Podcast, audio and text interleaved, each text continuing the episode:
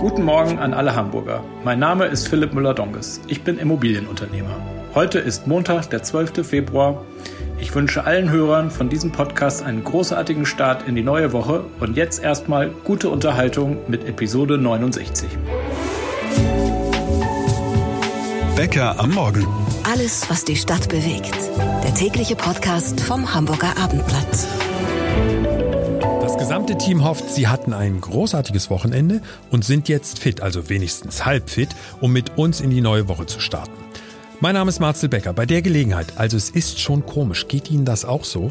In der Nacht von Sonntag auf Montag schlafe ich immer schlechter als an den anderen Tagen. Sollte ich vielleicht mal jemand um Rat fragen, der sich mit sowas auskennt. Hier sind unsere Themen für heute. Wir glauben, die perfekte Mischung für einen Montag. Die Houthi-Rebellen bringen den Fahrplan von TUI Cruises und anderen Kreuzfahrtanbietern durcheinander. Stichwort Rotes Meer. Warum auch Hamburger Kreuzfahrtkunden gekniffen sind, die eigentlich ganz woanders cruisen wollten, gleich mehr. Wenn Sie SUV-Besitzer sind, heute schon mal rausgeschaut, hat Ihr Fahrzeug noch Luft in den Reifen oder ist vielleicht sogar einer der Reifen aufgeschlitzt worden?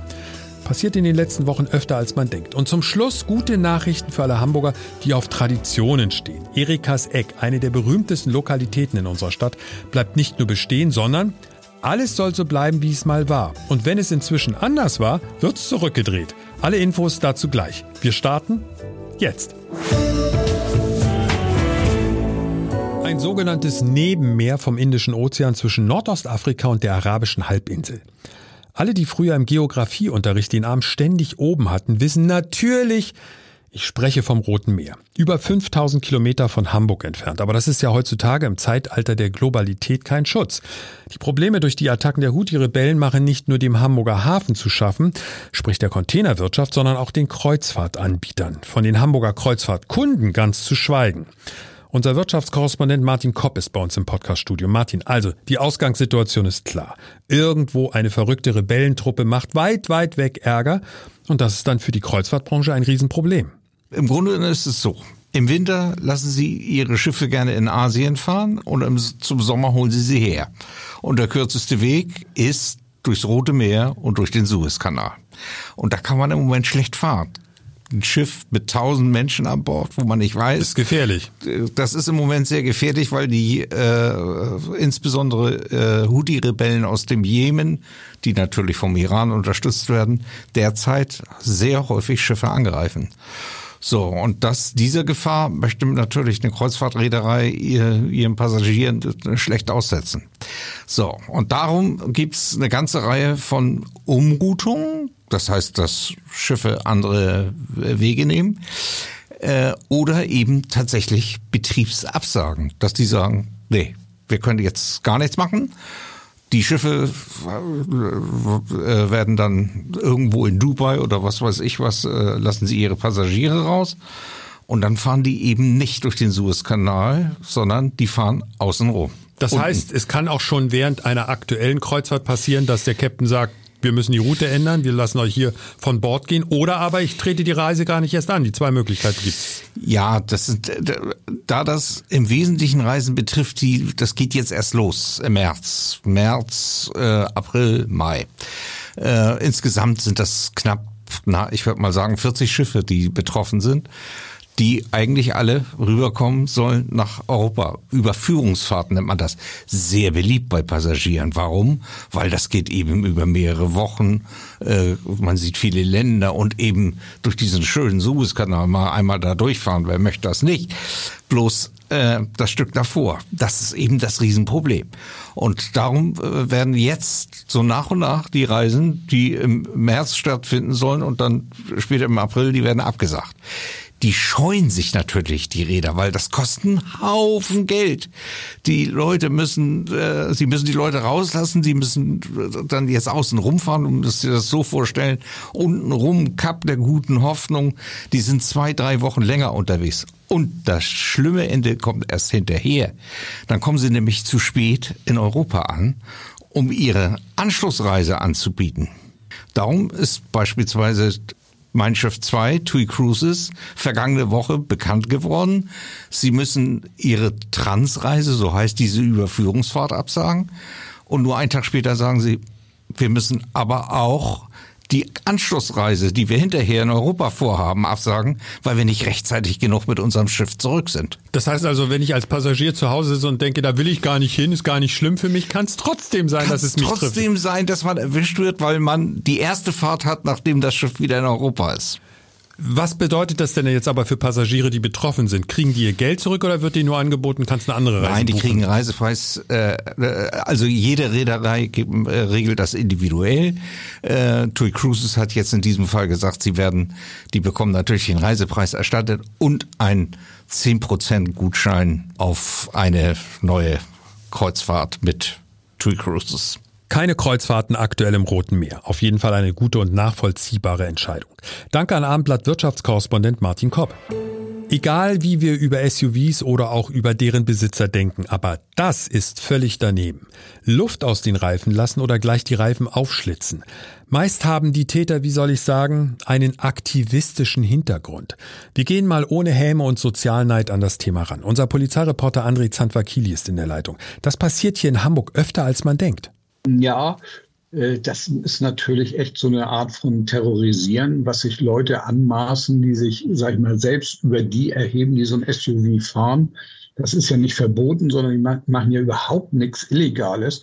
Und dann wirst du so unter moralischen Aspekten, weil irgendjemand meint, er hat es gepachtet, abgestraft. Und äh, es ist ja oftmals gar nicht, dass sie die Reifen aufschlitzen, sondern in der Regel wird ja nur die Luft rausgelassen. Und das ist eigentlich der ganze Knackpunkt an dieser Sache. Äh, die Polizei geht ja relativ hoch ran und sagt, das ist eine Sachbeschädigung, was in dem Fall hoch ist, weil es nämlich auch Rechtsprechung gibt, die das nicht so sieht, weil ja die Substanz des Reifens nicht kaputt gemacht wird. Und dann geht das Ganze nachher vor der Justiz aus wie das Horneberger Schießen. Also das heißt, du kannst äh, terrorisiert werden, ohne dass da jemand für strafrechtlich belangt wird. Und mal abgesehen von den Kosten, auf denen ich möglicherweise sitzen bleibe. Das ist natürlich ein anderer Schnack. Also zivilrechtlich steht einem ja dann doch was offen und man kann natürlich, wenn ein Täter ermittelt wird, sagen, okay, mir ist ein Schaden entstanden, den klage ich ein. Das Problem bei Zivilrecht ist, da ist man allein. Also man muss ja erstmal diese ganzen Kosten tragen, man muss den Anwalt, man muss das Gericht bezahlen etc. Und wenn sich dann rausstellt, dass der nichts hat, dann bleibt man auch auf diesen Kosten sitzen, wenn man es nicht eintreiben kann. Andererseits kann man natürlich so einen Kerl, der im Zweifelsfall oder eine Frau, wenn es eine Frau ist, äh, bis zum zur eidesstattlichen Versicherung zwingen, ne, wenn es denn hart auf hart kommt. Aber das muss man denn auch wollen und durchhalten. Und ist natürlich alles mit Nervkram und Kosten verbunden, ohne dass man weiß, was da am Ende rauskommt. Und man muss ja denjenigen auch noch kriegen. Die Wahrscheinlichkeit ist ja auch nicht Ja. so hoch. Ja, also äh, es wird immer mal Erfolge geben und es werden ganz bestimmt auch mal, also es sind nach meinem Kenntnisstand auch mal Leute ermittelt worden. Äh, Aber da muss man sich drin halten. Was ganz interessant ist, ist, dass diese, diese Delikte eigentlich auch bei der Polizei von, von, von der Stelle, die sie bearbeitet, relativ hoch aufgehängt ist. Das macht nämlich die Staatsschutzabteilung, das LKA 7, ist zuständig für politisch motivierte Kriminalität. Und das hängt damit zusammen, dass die an diesen SUVs immer irgendwelche Zettel, also so Flyer äh, dran lassen, in denen sozusagen der Autofahrer moralisch gemaßregelt wird. Und äh, dann die Begründung eigentlich dieser Tat diese politische Motivation unterstellen und deswegen landet es beim LKA 7. Was mir als äh, Besitzer dann weiterhilft, ist das, ist das für mich vom Vorteil oder ist es eigentlich egal? Völlig egal. Also das ist so eine interne Bewertung, wo man dann sagt, ah, guck mal hier, politische Kriminalität, dickes Ding, LKA 7 ermittelt. Aber in Wirklichkeit ist das natürlich völlig unerheblich für jemanden, der Geschädigter ist und äh, die kochen auch nur mit Wasser am Ende. Ob selbst verschuldet oder nicht, SUV-Besitzer haben es im Moment nicht leicht. Ob sich die Stimmung da nochmal dreht? Wir halten auf jeden Fall fest, nix rechtfertigt diese kriminellen Taten, über die wir gerade gesprochen haben. Danke an Abendblatt Polizeireporter André Zandvakini. Sternstraße 98. Na, um welche Hamburgensie geht es? Noch ein Tipp? Schanze. Ah, alles klar. Wir reden jetzt über Erikas Eck. Zwischenzeitlich war nicht ganz klar, ob es mit Erikas Eck überhaupt weitergeht, aber zum Glück ist mittlerweile alles in trockenen Tüchern. Unser Lokalreporter Alexander Berthold kennt alle Details. Alex, mehr Hamburg als Erikas Eck geht doch nicht. Ja, absolut. Also seit Jahrzehnten ist das äh, einer der Hotspots für äh, Nachtschwärmer, für Leute, die Bock auf deftiges Essen haben, die Äh, Schlachthofmitarbeiter in unmittelbarer Nähe stehen da morgens Schlange und hauen sich schön selbstgemachtes Mettbrötchen rein. Also ja, du hast recht, mehr Hamburg geht eigentlich nicht äh, kulinarisch. Alex, die wichtigste Nachricht für die Fans ist ja erstmal, bevor wir uns dann so ein bisschen durch das Interieur äh, durcharbeiten. Erikas Eck wird nicht zugemacht. Es gibt diese Kneipe weiterhin. Genau, und das ist die gute Nachricht für die Fans. Äh, Im vergangenen Juli kamen die ersten äh, Verkaufsgerüchte auf. Es wurde eine Annonce im Internet geschaltet und die Sorge war natürlich da, dass so eine Hamburgense hier plötzlich von der Bildfläche verschwinden könnte. Aber der neue Besitzer Marco Rütjes hat Silvester den Vertrag unterschrieben. Äh, er ist der neue Besitzer gemeinsam mit seiner Lebensgefährtin Sandra und ja, Erikas Eck lebt und äh, es soll so ein bisschen back to the roots gehen. Wunderbare Nachrichten. Alex, zu so einer Kultkneipe, zum Flair, da gehört ja meistens auch das Personal. Bleibt das an Bord oder hat das gewechselt? Nein, das war dem neuen Besitzer sehr wichtig, dass die Belegschaft an Bord bleibt. Es gab tatsächlich schon Kündigungen, aber mit vielen Gesprächen äh, ist es gelungen, dann die Belegschaft im Prinzip beizubehalten. Eine Kollegin hat aus privaten Gründen gekündigt. Aber insgesamt ist es das gleiche Team äh, wie früher und ähm, ja, das ist auch so ein bisschen das Motto, es soll wieder so werden wie früher. Und wie traditionell bleibt es beim Essen? Ich sag jetzt mal flapsig, Umstieg auf komplett vegan oder gibt's auch weiterhin Fleisch? Ja, äh, das ist genau der Punkt, der dem neuen Besitzer auch wichtig ist. Äh, man kriegt an jeder Ecke in der Schanze vegane Speisen, was ja auch total lecker ist, aber sie setzen weiterhin ähm, auf auch Fleischgerichte natürlich, die Schnitzel dort, äh, Roastbeef mit Bratkartoffeln, das sind so die Bestseller und durch die Nähe zum Schlachthof haben sie halt auch immer ähm, ja einen kurzen Lieferweg, der die klopfen und schneiden ihre Schnitzel noch selbst. Das Thema selbstgemacht ist dort schon wirklich so ein, ist nicht nur dahergesagt, sondern die leben es tatsächlich auch. Eine Sache, Alex, musst du mir noch mal erklären. Vielleicht habe ich das auch nur missverstanden in deinem Artikel. Wenn es so viel darum geht, die Tradition oder Rituale beizubehalten, warum wird die Biermarke gewechselt? In erster Linie, weil es sehr viel früher schon dort äh, Astra-Bier gab und äh, zwischenzeitlich wurde dann mal zu Ratsherren gewechselt, aber der neue Besitzer äh, legt Wert darauf, ähm, wirklich zu den ganz alten Tugenden zurückzukehren und auch zu der ganz alten Biermarke zurückzukehren. Und das ist dann mit Astra ähm, wieder gegeben. Und äh, ja, das ist eigentlich so die auf der Karte die signifikanteste Änderung, würde ich sagen. Ja, aber auch eine Änderung, jetzt verstehe ich das, noch mehr in Richtung Tradition. Also im Grunde ist das ja der große Beleg, also ich sag mal der Stempel, der das Ganze glaubwürdig macht. Ja, absolut. Aber sie denken natürlich auch nach vorne. Sie kooperieren beispielsweise mit dem Lieferdienst Lieferando ab äh, kommender Woche ähm, einfach um noch mehr Menschen zu erreichen. Sie wollen auch bei Social Media präsenter sein. Ähm, in dem Interview sagte der neue Besitzer den schönen Satz, wir können Erikas Eck nicht bekannter machen, aber wir können präsenter werden. Und sie wollen vermehrt natürlich auch junge Leute anlocken. Ähm, es sind viele Startups in der Schanze, da wurden schon Kontakte geknüpft. Die Online-Marketing-Riesen von OMR haben sich jetzt mal zum Frühstück angekündigt. Also sie wollen so ein bisschen das Traditionelle, aber auch mit modernem Publikum dann letztlich ähm, verbinden. Wow, dann können wir ja eigentlich nur Hamburg und allen allen, Menschen, die gerne in die Schanze gehen, erstmal sagen Glückwunsch und wir können dem Betreiber nur von tiefstem, aus tiefstem Herzen sagen, halte durch und das hoffentlich wird das ein großer Erfolg. Ja, man kann es den äh, neuen Besitzern in der Tat nur wünschen. Sie sind voller Euphorie, sie haben riesig Bock auf das Projekt. Ähm, sie wollen wieder dahin kommen, dass wie in guten alten Zeiten bis zu 2000 Brötchenhälften äh, am Tag über den Ladentisch gehen. Es ist ein weiter Weg, dafür werden sie die äh, Öffnungszeiten auch nach und nach so ein bisschen an die früheren anpassen. Aber ähm, an Motivation und an, an, an Feuer äh, für die Aufgabe mangelt es den neuen Besitzern definitiv nicht. Ist das nicht der Satz, den wir alle generell am liebsten im Leben hören? Es bleibt eigentlich alles beim Alten. Alexander Berthold, Abendblatt Lokalredakteur mit den guten Nachrichten über Erikas Eck. Zum Schluss von Episode 69 gibt's noch eine verrückte Geschichte. Wir haben, das wissen Sie, liebe Podcast-Freunde, tatsächlich weltweit Hörer. Unter anderem in Portugal, in Indien, in der Ukraine und in Argentinien und in der Schweiz. Und dort sind wir jetzt mit unserer Hörerin Inka Longré verbunden. Inka, wo genau bist du in der Schweiz? Äh, in Basel, also in einem Vorort von Basel.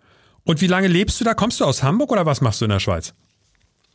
Äh, ich komme aus Hamburg und ähm, bin auch in Hamburg geboren und habe äh, bis vor zwei Jahren auch in Hamburg gelebt und jetzt sind wir genau, vor knapp zwei Jahren äh, nach Basel gezogen. So, nun habe ich das natürlich gesteckt bekommen, dass du uns hörst in der Schweiz, in Basel. Wie bist du denn auf unseren Podcast gekommen? Ähm, ja, ich bin natürlich ein, ein äh, absoluter Hamburger Abendblattleser und ähm, hab da lese schon immer und ähm, ja und da ich jetzt im Moment immer relativ viel mit dem Auto fahren muss, weil ich immer nach Zürich pendeln muss, ähm, habe ich gedacht, Mensch, weil ich ja dann weniger zum Zeitung lesen komme, höre ich mir doch mal den Podcast an. Das finde ich natürlich und, äh, mega. Sehr gut. Ja. und, und als du uns das erste Mal gehört hast, also wir stellen uns vor, du bist auf dem Weg von Basel nach Zürich durch diese wunderschöne Schweizer Landschaft, du hörst unseren Podcast Bäcker am Morgen, bist auf diesen super Autobahnen, die toll ausgebaut sind, man darf nicht zu schnell fahren, sonst ist man, glaube ich, arm, wenn man da geblitzt wird.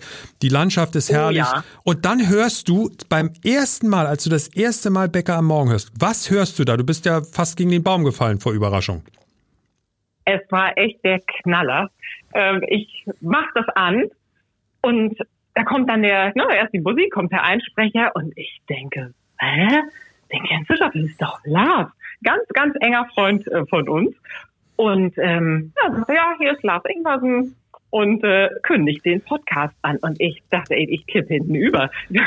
und dann Nein, es war wirklich, es war so komisch und seitdem höre ich natürlich jetzt auch den Podcast.